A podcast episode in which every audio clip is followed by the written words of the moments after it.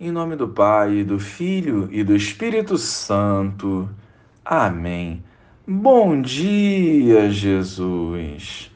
Queremos ofertar nossas vidas a Ti, dando passos concretos na vivência da conversão diária, para que não seja nós, mas o Senhor vivendo através de nós.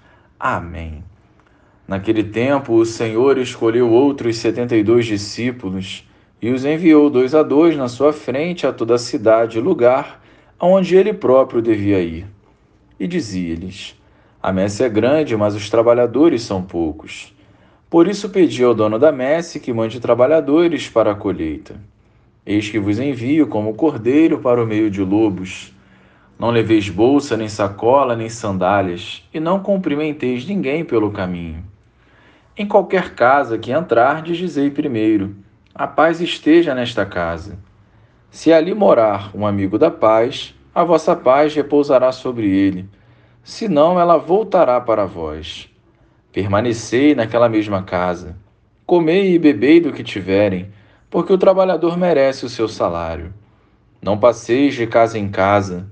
Quando entrardes numa cidade e fordes bem recebidos, comei do que vos servirem.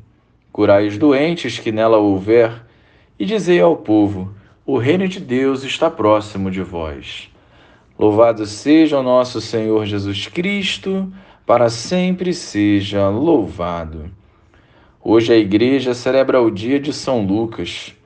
Convertido à fé cristã, foi companheiro de Paulo, servindo incansavelmente o Senhor. No evangelho escrito por ele, vemos 18 parábolas, seis milagres e uma atenção especial aos pobres e injustiçados, aos pecadores arrependidos, acolhidos pelo perdão e pela misericórdia de Deus. Já no Evangelho, vemos Jesus enviando de dois em dois os trabalhadores do seu reino para onde ele mesmo deveria ir. É a confiança que o Senhor tem nos seus. O trabalho é e sempre será enorme, mas em comunhão com o Senhor é possível realizá-lo. Anunciar o reino de Deus é a nossa missão, não apenas com os nossos lábios, mas principalmente com atitudes.